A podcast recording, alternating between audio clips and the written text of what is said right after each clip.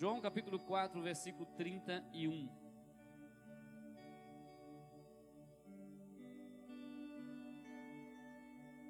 A excelência da vontade do nosso Pai, amém? Esse texto, Jesus estava ali esperando os discípulos retornarem com o alimento que ele havia dado a ordem para eles, eles irem comprar. E Jesus estava ali cansado, a palavra nos diz que antes ele estava cansado, parou para descansar e comer e tomar água. E estando ali, é, encontrou com a mulher samaritana. E nesse momento aqui, a mulher samaritana já tinha saído para ir falar, anunciar sobre Jesus na cidade. E aí, nesse momento chegam os discípulos. E o texto nos diz aqui, versículo 31. Neste momento, os discípulos lhe rogavam, dizendo: Mestre, come. Mas ele lhes disse: Uma comida tenho para comer que vós não conheceis. Diziam então os discípulos uns aos outros: Ter-lhe-ia porventura alguém trazido o que comer? Disse-lhe Jesus: A minha comida consiste em fazer a vontade daquele que me enviou e realizar a sua obra. Não dizeis vós que ainda há quatro meses até a ceifa?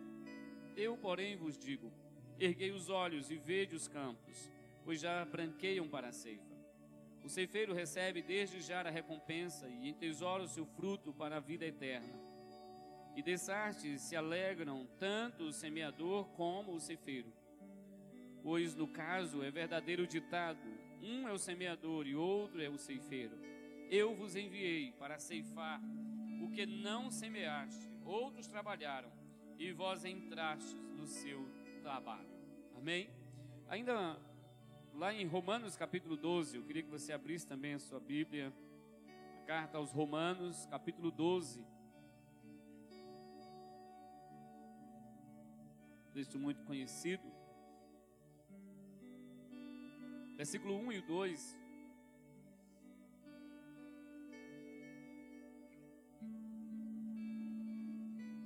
Romanos 12, 1 e 2 diz assim: Amém?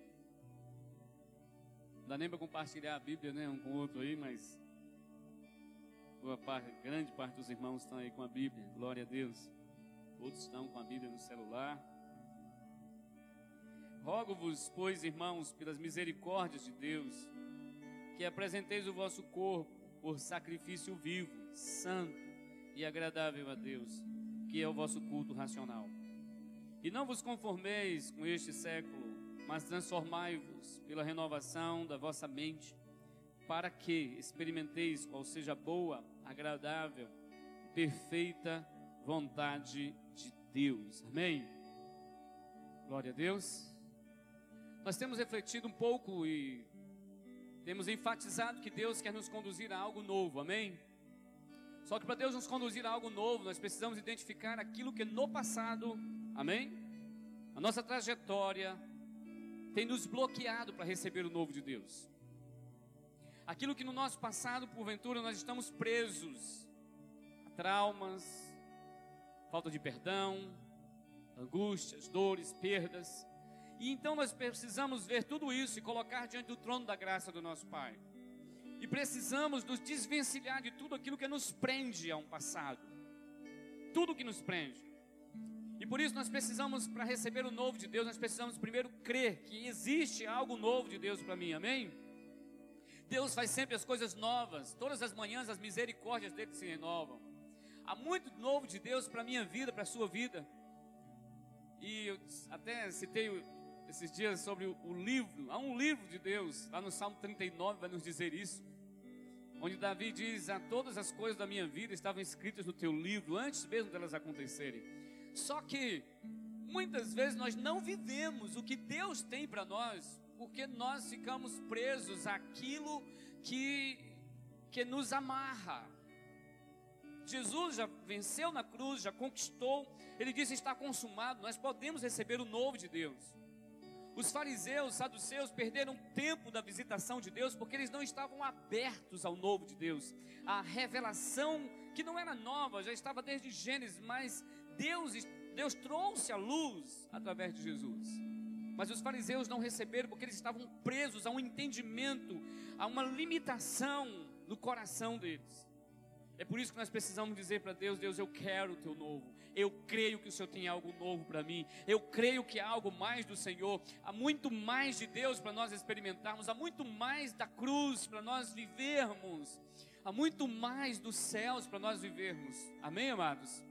Mas nós precisamos crer nós precisamos querer, nós precisamos buscar, nós precisamos então estar alinhados com o que Deus tem para nós. E este crer, esse buscar, nos leva a nos comprometer, dizer: Deus, eis-me aqui. Quantas vezes eu já falei com Deus: Deus, eu sei que tem mais.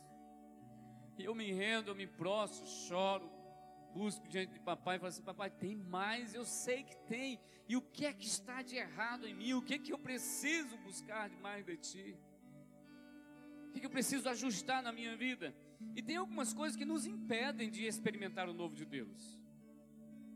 Primeiro, quando a gente começa a viver a nossa vida moldada pelo passado, a gente precisa dizer: Deus, eu quero a minha vida projetada para o teu futuro, o que o Senhor tem para mim. Então eu não vou dar atenção às acusações do inferno, porque Jesus já me libertou, amém? Ele já te libertou, ele já te perdoou, amém? E ele tem toda a cura, toda a restauração, ele tem para nós. Basta nós nos posicionarmos. Toda incredulidade nos tira, nos priva de viver o que Deus tem para nós. O povo de Israel é um bom exemplo disso. Morreram no deserto e apenas Josué e Caleb experimentaram, porque eles creram. E crer aqui significa estar à disposição para lutar, para guerrear. A terra prometida era algo que eles precisavam guerrear para tomar posse. Tem muitas coisas novas de Deus para nós, tem muita conquista de Deus para mim e para você, que elas não vêm de mão beijada, amém, queridos? E outra, elas não vão acontecer automaticamente. Semana passada nós vimos sobre isso. Às vezes tem pessoas que vivem assim, não, o que Deus tem para mim, de qualquer jeito vai acontecer. Não. Eu preciso crer, eu preciso buscar de revelação de Deus, eu preciso me envolver, eu preciso me comprometer com Deus e com aquilo que Deus tem para nós. Se você não está comprometido em cuidar de uma célula, como é que você vai crescer, se tornar um supervisor de células, sua célula multiplicar e você assumir uma outra responsabilidade? Se você não se comprometer em orar, em buscar, em discipular alguém, em amar pessoas, em cuidar de gente, não há como crescer e desenvolver cada vez mais. Então, é preciso um compromisso. E nós, para nós vivermos esse novo de Deus, nós precisamos compreender que no reino de Deus é sobrenatural. Nós não perdemos de vista o que é natural, mas nós precisamos entender e abrir os nossos olhos para o sobrenatural, para a ação do Espírito Santo e nos rendermos a essa ação do Espírito de Deus. Enquanto ficarmos apenas no natural, nós não vamos viver o sobrenatural de Deus. Nós precisamos nos abrir ao sobrenatural. Vida com Deus é vida no sobrenatural. Nós vamos ver mais algumas coisas hoje sobre isso. E então, queridos, nós precisamos ouvir e obedecer, sermos praticantes da palavra. Se não vivermos a prática da palavra, nós não vamos viver o novo de Deus. Deus ele não está brincando de ser pai, meu e seu, amém? Amém, queridos? Ele é nosso pai. Ele nos chama para algo novo dele. Ele nos chama para nos envolver com ele, no seu reino, na sua obra. Mas é necessário que eu possa dizer, Senhor, eu quero. Porque Deus ele não vai, ele não vai te forçar. Olha para seu irmão e fala assim: Deus não vai te forçar. Espírito, a voz do Espírito Santo é doce, suave, meiga. O Espírito Santo vem para nos guiar, como um pastor guia as suas ovelhas, mostrar o caminho, mas forçar jamais. É decisão. Nós precisamos decidir em nosso coração crer, decidir buscar, decidir viver, decidir viver, jogar fora o passado, mas andar firme na presença do nosso Pai. Quando nós falamos sobre esse novo de Deus, nós precisamos entender que Deus, para nós vivermos o novo de Deus, Deus tem a sua vontade, fala assim, vontade de Deus. Essa vontade precisa se tornar algo de excelência, de prioridade, de vida para cada um de nós. Se nós não tivermos a vontade de Deus como um alto nível de prioridade, nós não iremos experimentar essa vontade dele, nós não experimentaremos esse novo de Deus, porque é para quem crê, é para quem busca. E a vontade de Deus é o desejo de Deus, é o prazer de Deus, é a alegria de Deus. Deus tem uma vontade boa, agradável e perfeita. Fala assim: boa, agradável, perfeita. Mas ela não é agradável para nossa carne, ela não é agradável para os nossos olhos muitas vezes, ela não é perfeita para nós. A nossa carne não se alegra na vontade do Pai. A nossa carne se alegra na vontade do mundo, na vontade daquilo que o sistema de coisas aqui nos apresenta. A nossa carne se alegra naquilo que dá prazer à carne. O nosso eu humano, pecador, caído, a nossa natureza humana caída, ela vai se alegrar do pecado. Mas a vontade de Deus boa, perfeita e agradável é para aqueles que buscam a Deus e já nasceram de novo. Que passaram por uma experiência de regeneração, mas não apenas de regeneração, Deus nos cria de novo, Ele nos criou, nosso espírito nasceu passou a ter a vida de Deus. E essa vida de Deus, ela é relacional. Nós já aprendemos isso, a essência do Evangelho é que Jesus veio para tirar a parede de separação e nos voltar de novo ao relacionamento íntimo com o nosso Pai, com Deus como Pai, como nosso Papai amado. Então nós não podemos esquecer que Deus é um, aquele que nos chama para um relacionamento, Ele é real, Ele é pessoal, amém? Você pode agradecer a Deus, Deus, obrigado eu posso falar contigo, posso ouvir tua voz. Relacionamento, eu posso andar com Jesus. Mas quando nós olhamos para esse texto, queridos, e quando Jesus diz palavras assim tão profundas, eu já disse para os irmãos que esse texto já me inquieta há muito tempo. Mas esses tempos atrás foi assim algo muito mais claro. Eu sempre costumo dizer que eu leio a Bíblia e eu leio a Bíblia, interessante que eu achei, os meninos acharam um desenho, né, que é bem interessante. Uh, o Superbook. Aí eu me encontro naquele desenho também. Eu, eu só leio a Bíblia daquele jeito. Uh, o Superbook é uma, um, uns garotos que eles viajam no tempo e entram na história bíblica e fazem parte da história. Então, quando eu leio a Bíblia, eu leio a Bíblia me imaginando ali junto com os discípulos. E aí quando Jesus chega para os discípulos e fala assim, eu parei e falei assim, não, eu não estou não tô, não tô, não tô ouvindo isso. Jesus olha para os discípulos que estão ali insistindo com ele para comer, falando com ele, não, mestre, come, come. E a, a palavra aqui nos diz que eles, é, os discípulos rogavam, mestre, por favor, a gente foi lá na, na, na cidade comprar esse alimento, o senhor disse que estava com fome, o que foi aconteceu? O senhor está rejeitando a nossa comida? Não, a gente não não está. Como é que o senhor está rejeitando a nossa comida? Não. E aí Jesus olha para os discípulos e fala assim: é, Uma comida eu tenho para comer que vocês não conhecem. Os discípulos já estavam com Jesus há mais ou menos dois anos. Esse texto aqui trata de, uma, de um episódio: Jesus viajando, passa em Sicar, e aqui Jesus então já era mais ou menos o segundo ano do ministério de Jesus. Mas a pergunta é: os discípulos andavam com Jesus, mas eles não conheciam a vontade de Deus como Jesus conhecia. Os discípulos estavam andando com Jesus, fazendo aquilo. Olha, Jesus mandou eles irem buscar a comida lá na, na, na cidade, eles foram. Mas Jesus falou para eles assim: vocês não conhecem essa comida que eu estou para comer. Vocês não conhecem ainda, vocês não têm revelação ainda do que é fazer a vontade de Deus e cumprir, consumar, completar a obra que Ele me deu para realizar. Dá para imaginar alguém caminhando com Jesus, vendo os milagres de Jesus, observando o que Jesus estava fazendo, ah, vivendo ali, dormindo juntos, caminhando juntos, vendo milagres, prodígios e maravilhas, mas eles não conheciam a vontade do Pai. E daí nós podemos entender que é possível andar com Jesus e mesmo assim a vontade de Deus não ser aquilo que há de principal nas nossas vidas, na nossa existência. É possível você e eu podermos estar vivendo uma vida religiosa, podemos estar vivendo uma vida por outras motivações, mas a vontade de Deus ainda não se tornou prioridade para você outras coisas são prioridade. A comida aqui significa fonte de alegria, de sustento. A comida aqui era o príncipe. Se não comesse, ele iria morrer. Amém? Tá certo assim? 40 dias. Já vi uma pessoa, um homem que. O homem do céu, tem até esse testemunho dele ali, esse livro na secretaria da igreja. Ah, ele passou 72 dias sem comer. Numa prisão na China. Ele passou 72 dias, ele aguentou. Um jejum.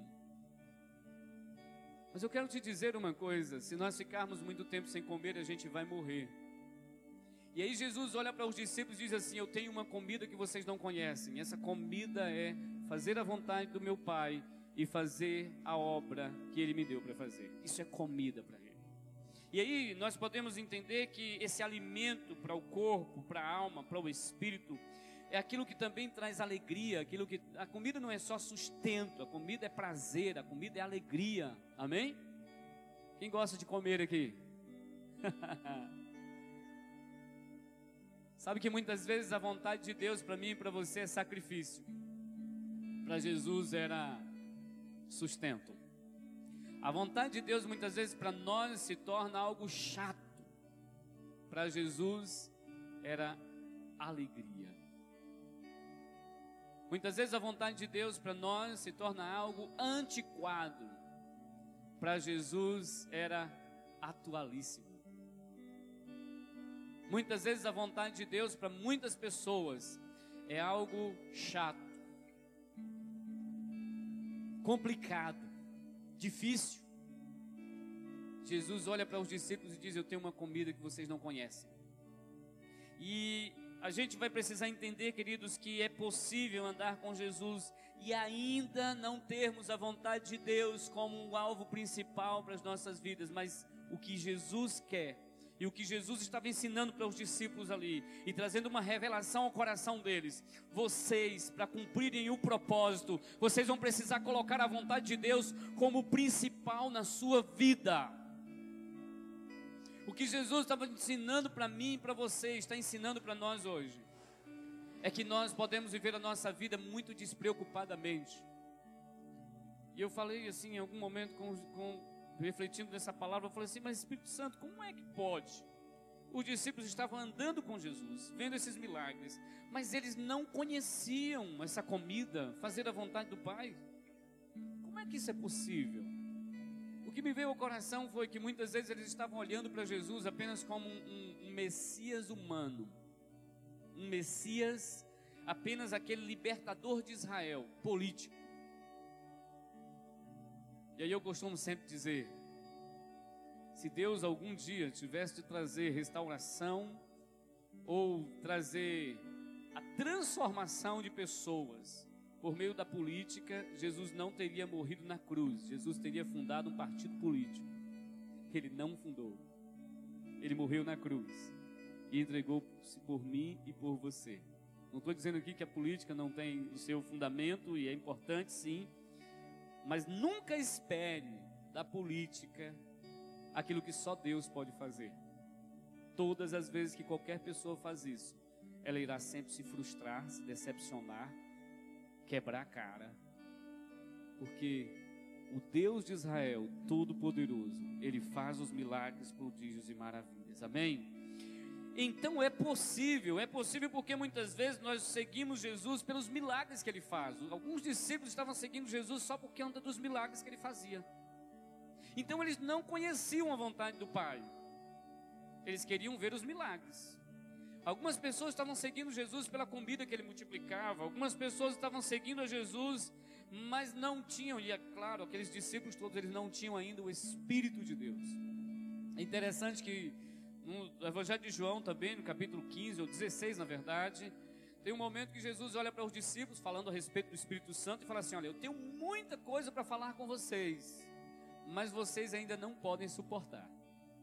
Mas quando vier o Consolador, ele vos ensinará todas as coisas. Então tinha alguns princípios que os discípulos não podiam conhecer e nós hoje nós podemos. Amém? Mas você já parou para pensar em você? Para só um instantezinho e pergunte para você mesmo. A vontade de Deus na tua vida, ela é tão primordial, ou melhor, mais primordial do que o comer e o beber?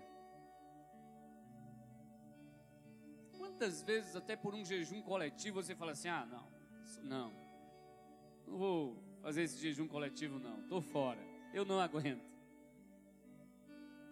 E que dirá então a gente poder renunciar a tantas coisas por causa da vontade do Pai? Quantas vezes nós tomamos decisões na nossa vida, o que Jesus também quer colocar, que assim como a comida, todos os dias nós necessitamos, nós precisamos muito mais entender que existe uma comida para o nosso espírito, existe uma comida que fortalece a minha alma, o meu espírito, que se chama vontade do Pai. E da mesma forma, no mesmo nível, que eu fazendo a vontade do Pai, eu vou fortalecer o meu espírito, preste atenção, da mesma forma, quando eu rejeito fazer a vontade do Pai, meu espírito enfraquece e a minha carne se fortalece. Quanto mais nós fazemos a vontade de Deus, a vontade do nosso Pai, mais nós nos fortalecemos, mais nós estamos vigorosos espiritualmente, mais nós temos de revelação, de entendimento. Porque o próprio Jesus que nos disse: quem é fiel no pouco, sobre o muito será colocado. Deus ele, tra ele traz níveis de revelação. Então muitas vezes nós estamos no nível raso de revelação. Por quê? Porque nós não atendemos à vontade do Pai. Nós não atendemos, nós não buscamos, nós não fazemos. E Jesus em João 14, 21, ele disse assim: Olha, aquele que me ama, guardará os meus mandamentos. Aquele que me ama vai me obedecer. Aquele que me ama vai buscar fazer a minha vontade. E em Mateus 22, 37, quando o fariseu pergunta para Jesus ali, e Jesus responde qual é o maior de todos os mandamentos, ele vai dizer: Ouve, ó Israel, o Senhor teu Deus é o único Deus. Amarás, pois, ao Senhor teu Deus de todo o teu coração, de toda a tua alma, de todo o teu entendimento e de todas as tuas forças. Amar ao Senhor é o que nos leva a buscar a Sua vontade ter Jesus como o Senhor da nossa vida, o que nos leva a viver a Sua vontade. Quando nós entendemos isso, nós vamos compreender que também existe uma outra diferença no nosso nível de fé. Preste atenção. Uma coisa é você ter fé para a salvação. Amém? Todo aquele que invocar o nome do Senhor será salvo. Todo aquele que tiver e declarar que Jesus é o Senhor da sua vida e no, teu, no seu coração crer que Deus ressuscitou dentre os mortos será salvo. Glória a Deus. Aleluia. Mas tem um outro detalhe, meu querido. Se você quer ser seguidor de Jesus, se você quer receber como herança o reino, ei, reino de Deus, Deus governando na sua vida e te conduzindo aos milagres e sobrenatural dele. Deus reinando em você. Isso aí é preciso entender um nível mais profundo de compromisso, de envolvimento e de dizer: Deus, a Sua vontade é o mais importante para a minha vida. E talvez você ache que a vontade de Deus é algo fora do comum, e é. e é. A vontade de Deus é totalmente contrária à nossa vontade. A vontade de Deus é totalmente contrária ao sistema deste mundo. A vontade de Deus é totalmente contrária às trevas, como nós vimos semana passada, que não dá para experimentar o novo de Deus com um compromisso com as trevas e com a obra das trevas. Amém? E aí nós precisamos nos comprometer com as obras da luz, porque nós somos filhos da luz, fomos chamados para andar na luz. Então, muitas vezes, tem muitos de nós que estamos exercendo fé apenas para salvação, e Deus está falando para mim e para você: tem muito mais. Como eu costumo dizer aqui para os amados, Jesus morreu na cruz não apenas para me livrar e te livrar do fogo do inferno.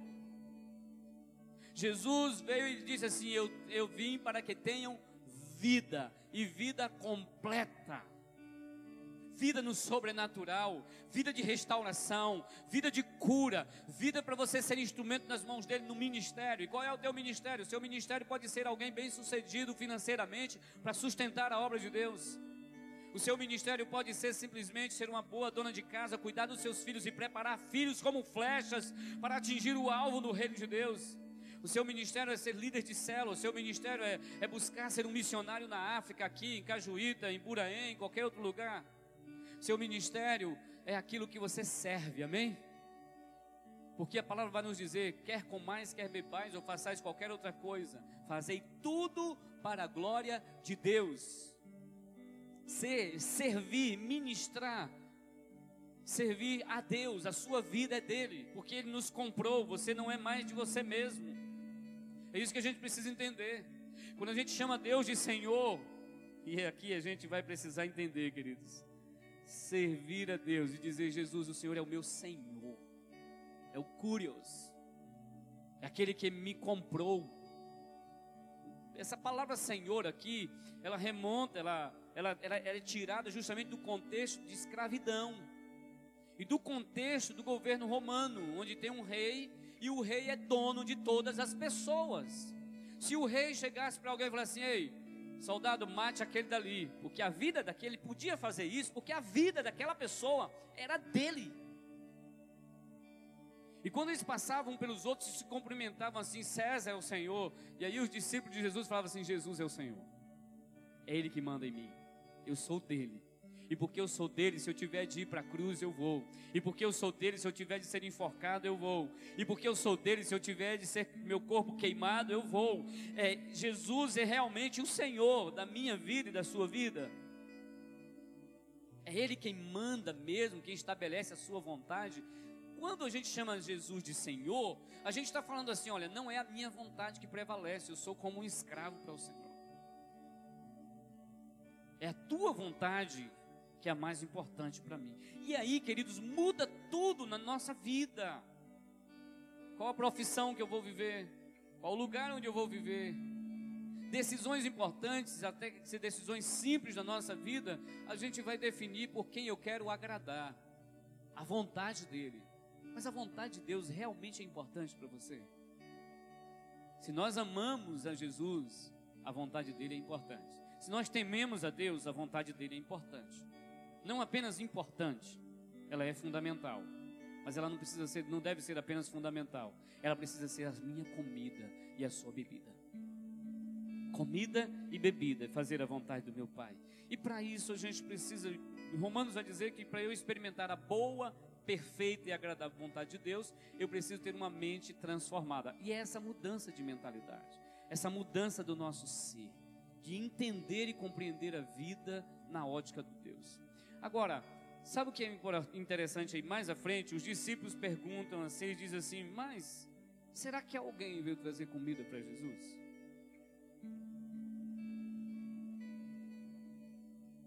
Jesus estava explicando para eles sobre a vontade, Jesus estava falando para eles sobre a comida que ele tinha para comer e que eles não conheciam.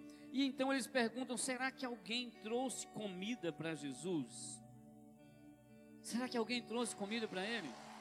O que é que os discípulos estavam demonstrando ali? Que a visão deles era apenas natural, humana e carnal. Nós sempre vamos viver esse dilema, amados. Entre o que é natural, humano, carnal, e entre o que é sobrenatural. Porque enquanto nós estivermos aqui nessa terra, nós estaremos nesse conflito no nosso interior nesse conflito entre viver o que é humano, natural, carnal, porque Jesus andava também no natural. Jesus se cansava, Jesus tinha fome, Jesus tinha sede, tinha sono. Jesus tinha tudo, passava por tudo isso.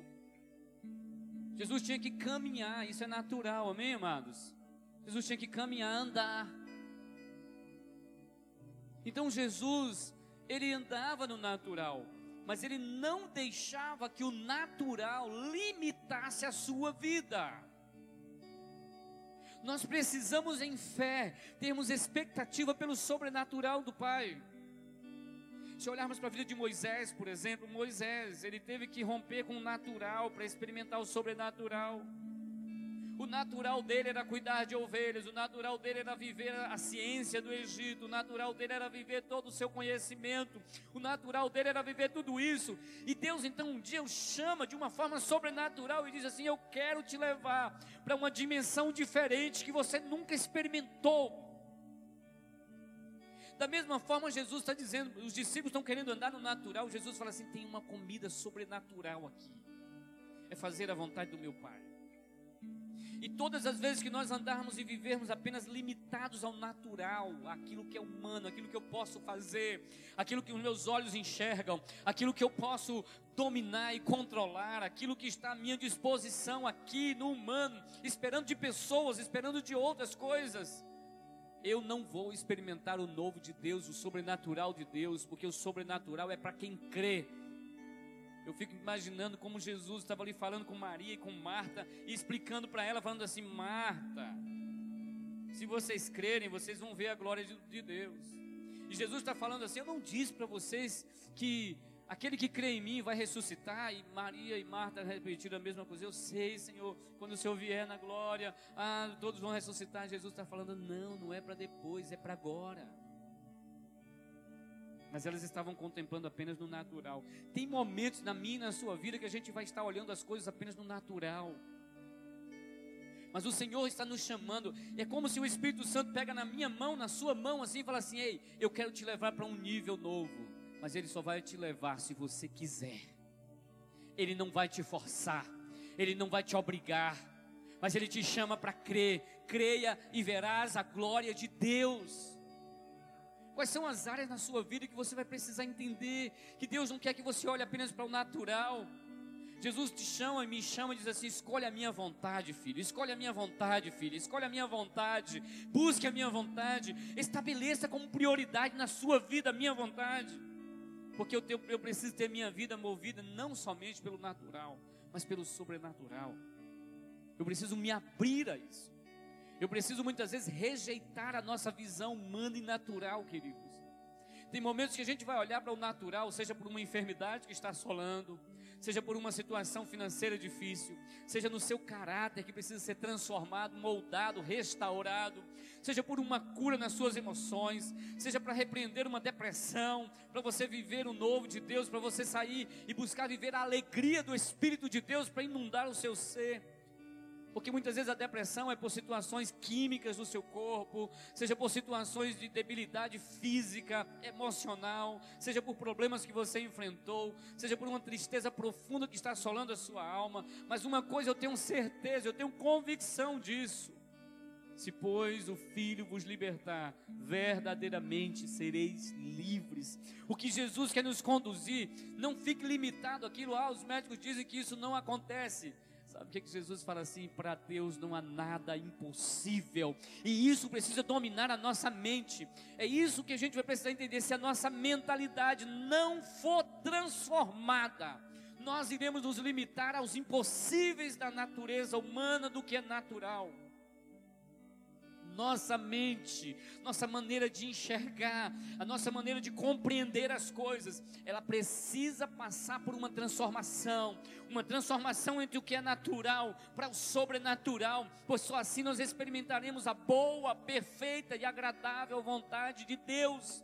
Enquanto estivermos pensando apenas como seres humanos naturais e não depositarmos nossa fé completa na palavra de Deus, nós só iremos experimentar o que, é o que é natural nessa terra.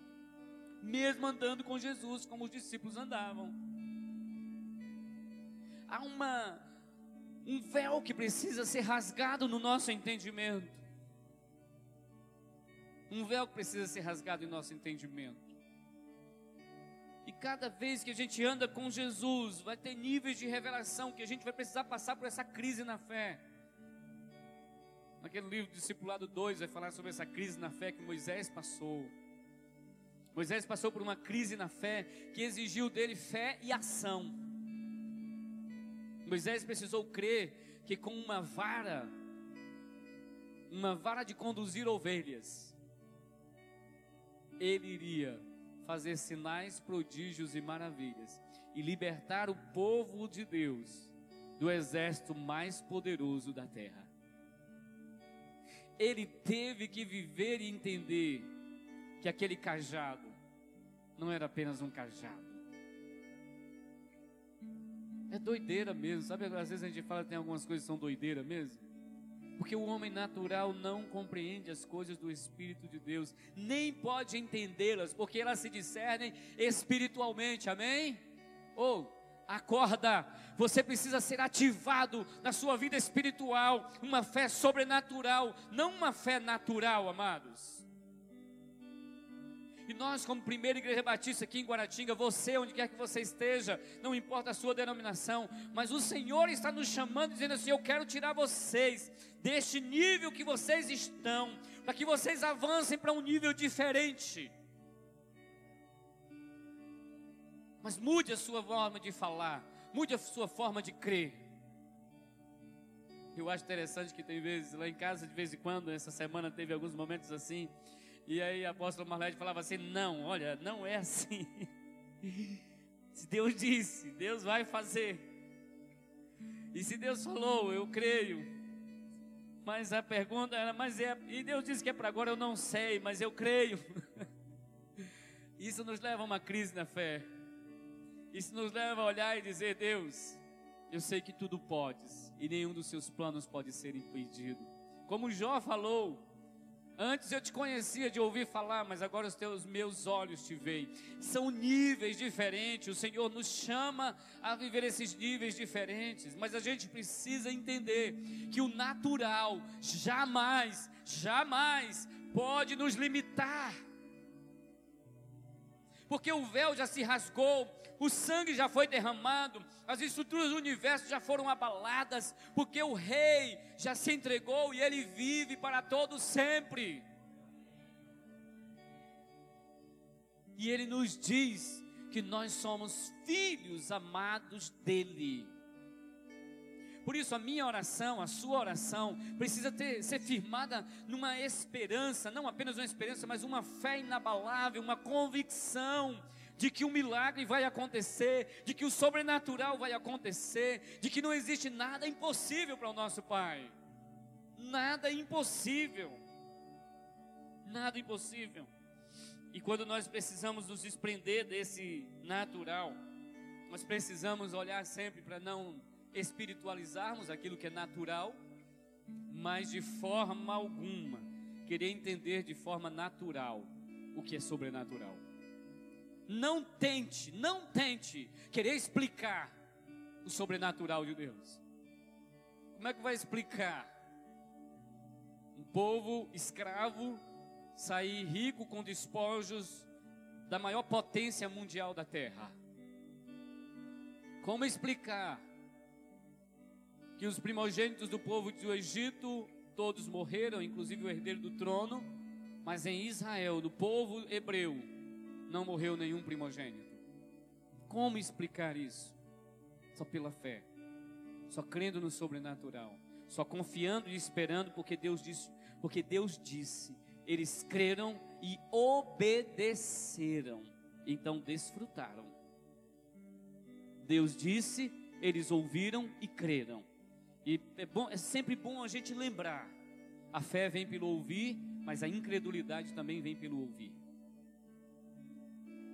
Somos movidos por palavras e essas palavras, quando nós ouvimos palavras e, e, e recebemos palavras e, e pegamos palavras de incredulidade, isso vai fazer parte de nós. Mas quando recebemos a palavra revelada do Pai e tomamos posse dela, ela se torna palavra viva dentro de nós e nós recebemos. A vontade de Deus, queridos, se torna minha fonte de existência quando eu entendo plenamente a minha identidade e o meu propósito. Os discípulos não entendiam a sua identidade, nem o seu propósito. Jesus sabia muito bem quem ele era e para o que ele estava aqui. Muitos de nós estamos perdidos, achando que nós estamos aqui para ganhar dinheiro, achando que nós estamos aqui para ser felizes. Jesus nunca disse para a gente que no mundo vocês serão felizes, constantemente alegres, pulando de alegria. O que Jesus disse foi: no mundo tereis problemas, tribulações, desafios, mas tem uma coisa: eu venci o mundo. eu estou convosco todos os dias. O meu espírito, eu estou em vocês. E a minha alegria é uma alegria diferente, a minha paz é diferente, a glória que eu tenho para vocês é diferente. E é por isso que nós não podemos nos, nos comparar e nos, nos viver nessa comparação entre aqueles que andam nas trevas e nós que andamos na luz. Não dá para comparar. Você é filho, filha do Deus vivo e todo-poderoso. Nunca se esqueça disso em momento algum. Jesus, em momento nenhum, perdeu do entendimento da sua identidade. Ele sabia que ele era filho. Até no momento de orar pelo, para milagres acontecerem, Pai. Eu sei que eu não preciso fazer isso aqui, mas é por causa das pessoas que estão ali. Deixa eu orar então. Sabe que em alguns momentos eu até parei a pensar, sabe que Jesus às vezes agradava as pessoas? Mas não era agradar as pessoas, Jesus estava demonstrando para elas algo que elas precisavam ver. Ele não precisava daquilo. Mas aquelas pessoas que estavam observando precisavam que Jesus orasse ali. E aí Jesus orou. E o milagre aconteceu. E aí nós precisamos entender que Jesus sabia quem ele era. Você sabe quem é você mesmo, mas não apenas sabe, você crê que você é quem a Bíblia diz que você é. Você recebe essa revelação no seu entendimento. Quando você vai fazer um negócio, você fala assim: Eu sou um filho amado de Deus. Quando você vai, ah, o seu namoro, você namora como filho de Deus, como filha de Deus. Você se casa como filho de Deus, como filha de Deus.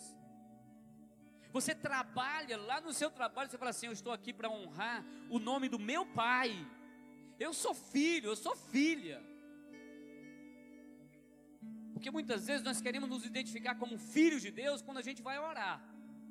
Quando muito, né? E às vezes a gente vai olhar, Deus, eu sou teu filho, olha lá, estou precisando e tal. Mas não é assim. Nós precisamos entender nossa identidade em todo tempo, em todo momento. Eu sou filho do Deus vivo, eu sou filha do Deus vivo. E por isso eu preciso agradar o coração do meu pai. Eu amo meu pai. Eu tenho um relacionamento com meu pai. Eu amo me relacionar com meu pai. Eu não tenho nenhum bloqueio com meu Pai. Eu tenho prazer e alegria em fazer a Sua vontade. A Sua vontade é minha comida, é minha bebida, é meu sustento, é minha fonte de existência. Sabe o que Jesus estava dizendo para os discípulos? Olha, se eu não fizer a vontade do meu Pai, eu morro, porque é a minha comida. Naqueles momentos mais críticos na nossa vida, na sua vida, na minha vida, em que a gente tem que escolher entre fazer a nossa vontade, em fazer a vontade da carne e em fazer a vontade do Pai. O que é que você escolhe? O que é que você decide? Ah, não, está muito difícil. Sabe o que Jesus dizia? Essa é a minha comida, essa é a minha alegria, porque eu sei quem eu sou. Eu sou filho eu sou filho.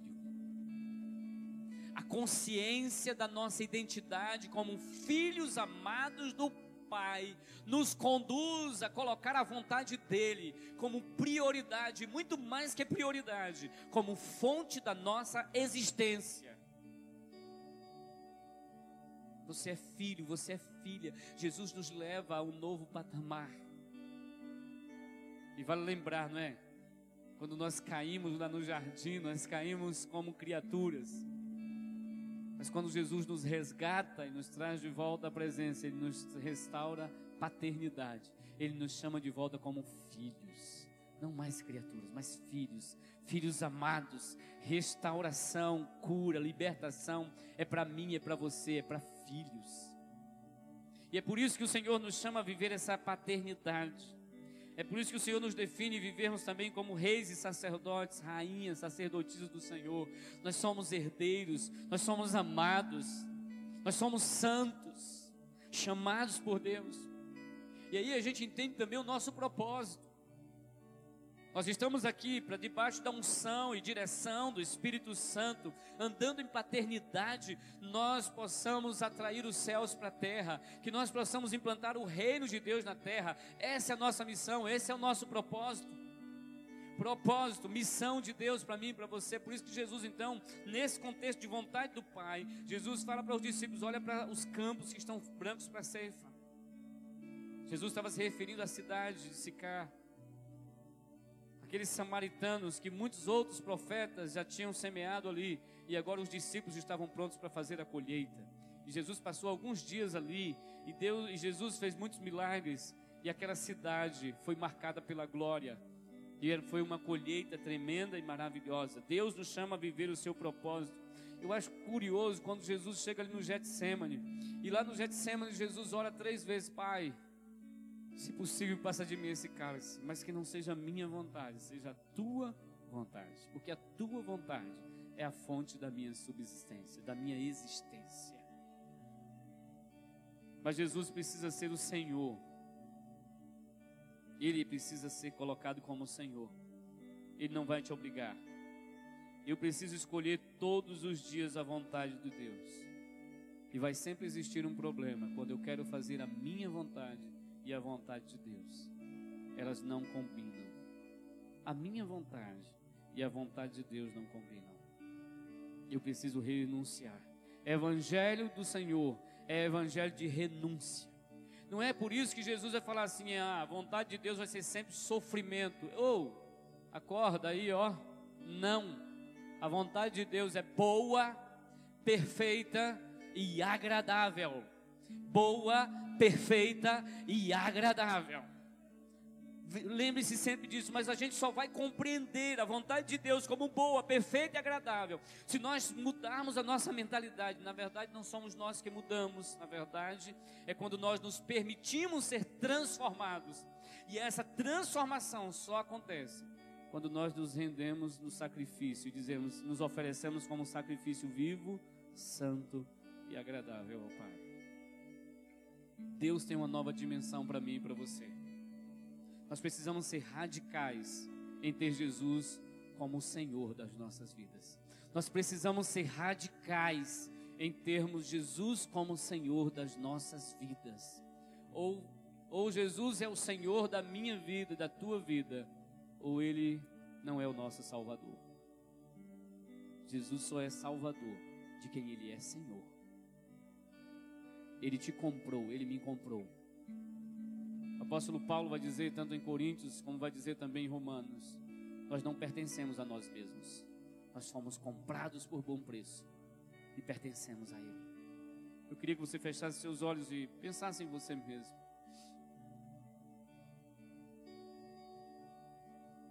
Nós precisamos constantemente dizer: Deus, eis-me aqui, eu me rendo. E eu preciso que o Senhor me transforme, porque eu não consigo me transformar. Eu me rendo completamente a Ti. Clame a Ele e diga: Jesus, eu me rendo totalmente a Ti. Eu me rendo totalmente a Ti. Eu me rendo ao Senhor. Eu me rendo totalmente a Ti. O Senhor é o meu dono. Fala com Ele. O Senhor me comprou. Me ajude a compreender essa verdade. Me ajude a viver essa verdade. O Senhor me comprou. Eu não pertenço a mim mesmo eu estou tomando de volta a minha vida para eu mesmo dirigir do meu jeito, da minha forma. Eu canto que o Senhor é, é o Senhor da minha vida, mas eu vivo como se eu mesmo continuasse sendo o Senhor da minha vida. E eu te peço perdão. Peça perdão aí. Peça perdão porque muitas vezes a gente quer que as coisas sejam feitas do nosso jeito, da nossa forma no nosso tempo. Há muitas revelações e verdades que o Senhor quer nos ensinar, mas muitas vezes nós não estamos prontos para receber porque nós não temos ouvido a voz do Espírito Santo, nós não temos seguido o caminho do Espírito, nós estamos seguindo a vontade dos nossos olhos naturais, humanos, carnais. Nós estamos à beira de umas eleições que vão definir quatro anos da nossa cidade. Você já parou para perguntar a Deus qual é a tua vontade? Boa, perfeita e agradável. Você já parou para perguntar? Ou você quer fazer a sua vontade, o que a sua razão, o que os seus olhos veem? O que você pensa, o que você acha? Mas o Espírito do Senhor, Ele quer governar a minha e a tua vida em todas as áreas. Você já parou para perguntar, Espírito Santo, como é que o Senhor quer que eu trate os meus filhos? Como é que o Senhor quer que eu trate o meu esposo, a minha esposa, a minha namorada, o meu namorado? Você já parou para perguntar qual é a tua vontade, Deus, para mim? Qual é o que é que o Senhor estabelece? O que é que o Senhor quer? Deus, lá no meu trabalho, qual é a tua vontade? Nos meus negócios, o que, é que eu preciso consertar, ajustar? Porque a tua vontade, Deus, eu quero que seja para a minha vida a minha fonte de existência. Se eu não fizer a tua vontade, eu vou morrer. E é por isso que muitos de nós estamos morrendo espiritualmente. É por isso que muitos de nós estamos esfriando espiritualmente. É por isso que muitos têm experimentado não a vida abundante de Deus, que Jesus conquistou na cruz, mas têm experimentado as angústias, as tristezas, as decepções, as frustrações dessa terra. O Senhor quer tirar a, o véu da nossa mente, do nosso coração, que Satanás tem colocado de enganos, de mentiras, plantado em nossas mentes uma mentira de que a vontade de Deus é algo lá somente para os pastores, para os líderes. Não, aqui a gente não vai conseguir fazer a vontade de Deus, isso é mentira. Jesus olha para mim e para você e diz: Venha, porque eu quero transformar, eu quero restaurar. Há uma geração, há um povo que o Senhor quer fazer a diferença nessa terra, e são chamados filhos e filhas do Deus eterno. Jesus é o Senhor. Ele é o Senhor, Ele me comprou, Ele te comprou, Ele é nosso dono. Mas Ele não prefere nos tratar assim, Ele nos chama de filhos e filhas. Ele prefere nos chamar de filhos e filhas. Mas o nosso relacionamento com Ele precisa ser de, de, de filhos mesmo. Mas não podemos perder a consciência no temor a Deus de que Ele é o nosso dono, por direito de criação e por direito de redenção. Somos dele. E quando nós entendemos que somos dele, nada poderá nos atingir, nada poderá nos frustrar, nada poderá nos parar, porque quem está conosco é o leão, é o Senhor, é o Todo-Poderoso de Israel. Nada pode nos tocar, nada pode nos fazer parar. Nós podemos cuidar de pessoas, sim. Nós podemos olhar que temos o propósito, sim. Nós podemos discipular com alegria, não com peso. Nós podemos liderar células com muita alegria, não com, pre, com peso nas nossas costas. Nós podemos ser pais, mães, empresários, empresárias, cheios da unção do Espírito Santo, cumprindo o propósito e alegrando o coração do nosso Pai, sendo misericordiosos, bondosos, generosos, fiéis ao Senhor e à Sua obra e o seu reino. Podemos ser pessoas que façam a diferença nos nossos amigos, na nossa família, na nossa casa. Porque o Senhor Jesus, Ele nos chama para verdadeiramente tomar a nossa cruz e seguir todos os dias. Não é o teu eu que precisa prevalecer, mas é a vontade do Senhor. Se você quer verdadeiramente tomar essa decisão, você que está em casa, você que está recebendo essa palavra, e você quer tomar a decisão de dizer assim: Deus, eu quero que a tua vontade seja a minha fonte de subsistência. Mas eu quero te dizer uma coisa: a vontade de Deus é a nossa fonte de subsistência. Por isso que muitos estão morrendo espiritualmente, porque não têm buscado a vontade do Pai. Mas o que você precisa decidir agora é: Deus, eu quero decidir que a tua vontade para mim eu vou buscar assim como eu busco a comida e a bebida. Se você quer tomar essa decisão agora, levante-se, coloque-se de pé, aí na sua casa, onde você estiver, fale, decida no teu coração dizer, Deus, a tua vontade vai ser a coisa mais excelente da minha vida. A decisão mais excelente vai ser sempre pela tua vontade. Moisés fez isso, Jesus viveu assim, todos os homens e mulheres do Senhor Vai ter momentos que vai ser complicado, mas nesses momentos você vai simplesmente levantar e dizer: diga ao povo que marche. Diga a você que marche. Simplesmente diga a Deus, fecha seus olhos e continue falando com Ele. Fala assim: Jesus, olha para mim. Olha para mim. Olha para mim. E se você decide ficar sentado, é uma decisão tua, mas eu quero te dizer, em nome de Jesus, se você quer estabelecer a vontade de Deus como prioridade mais importante na tua vida, se coloque em pé e diga Deus, eu quero. Eu quero estabelecer a vontade do Senhor como mais importante na minha vida. E eu quero viver a tua vontade. Eu quero viver a tua boa, perfeita e agradável vontade. Fale com Ele, continue falando com Ele aí. Talvez esse momento também seja um momento de você fazer conserto com o Senhor. Você pedir perdão a Ele por tantas vezes e até em algumas situações agora, você está escolhendo a tua vontade, você está escolhendo o seu querer, você está tomando decisões agora, esses dias, e são decisões suas, da sua vontade, são decisões contrárias ao que Deus quer. Então decida agora buscar e fazer a vontade do Pai, porque você o ama.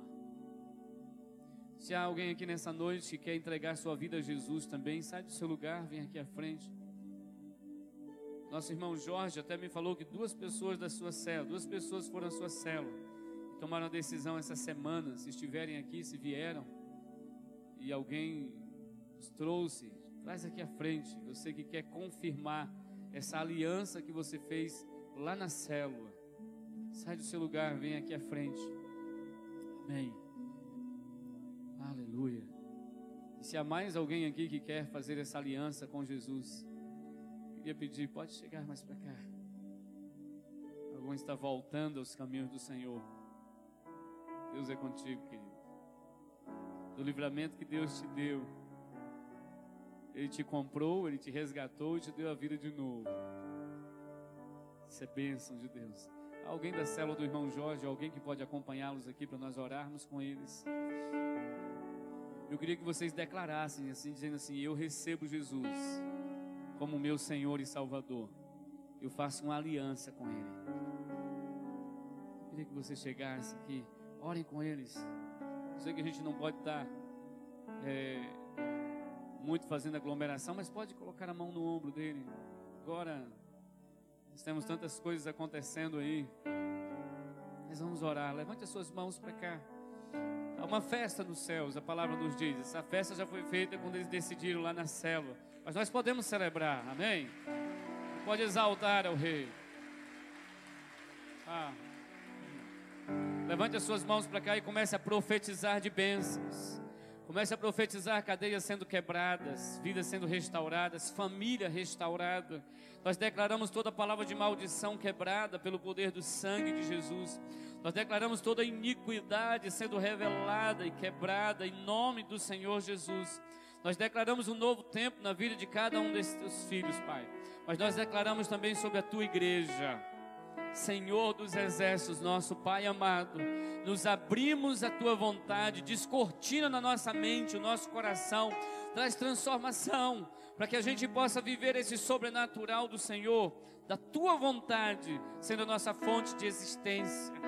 Por isso, Deus, manifesta a tua glória em cada casa, em cada lar, cada líder, cada discípulo, discípula, cada homem e mulher do Senhor na tua igreja, aqueles que estão em seus lares, aqueles que estão nos sítios, nas roças, estão recebendo essa palavra neste momento, que estão em outras cidades, até em outros países que estão recebendo essa palavra. Senhor, em nome de Jesus, Espírito Santo, toma esta palavra em nosso coração e nos revela de mais entendimento dentro de nós, porque nós precisamos decidir todos os dias por tua vontade, Deus, que é boa, perfeita e agradável quebra de todo jugo em nosso interior, quebra de toda cegueira em nosso interior, toda limitação que nos leva a enxergar apenas o natural humano. Deus, em nome de Jesus, tira a venda, tira a cortina, tira o véu das nossas mentes e corações, como tua igreja, Deus, e nos alarga a visão para enxergarmos teu sobrenatural, Pai. Deus abençoa as casas, famílias, Abençoa aqueles que talvez estejam, ó Deus, enfermos. Manifesta o teu poder de cura agora, de restauração, mais uma vez. Senhor, abençoa aqueles que estão trabalhando na saúde. Pai, nós colocamos este tempo político em tuas mãos, para que o Senhor manifeste a tua glória e declaramos e chamamos a existência as promessas do Senhor sobre esta cidade, Deus. Nós chamamos a existência cada promessa do Senhor, nós velamos pelas promessas do Senhor. Por isso, Deus, manifesta a tua glória. Sopra Espírito Santo, sopra sobre nós, sopra sobre as nossas famílias, sopra sobre os trabalhos, os negócios, os comércios, os teus filhos nesta cidade. Nós te adoramos, Jesus. Sopra sobre o nosso coração como um altar quebrantado diante do Senhor, como vidas quebrantadas diante da tua glória, e vem nos encher, nos encher com a tua doce presença, Pai. Nós te adoramos, nós glorificamos o teu nome em o nome do Senhor Jesus. Você pode aplaudir ao Rei. Aplauda Ele. Aleluia. Deus abençoe vocês. Em nome de Jesus. Eu queria que você levantasse as mãos para alguém que está do seu lado, de longe mesmo. Ore pela família dessa pessoa. Ore pelo lar dela.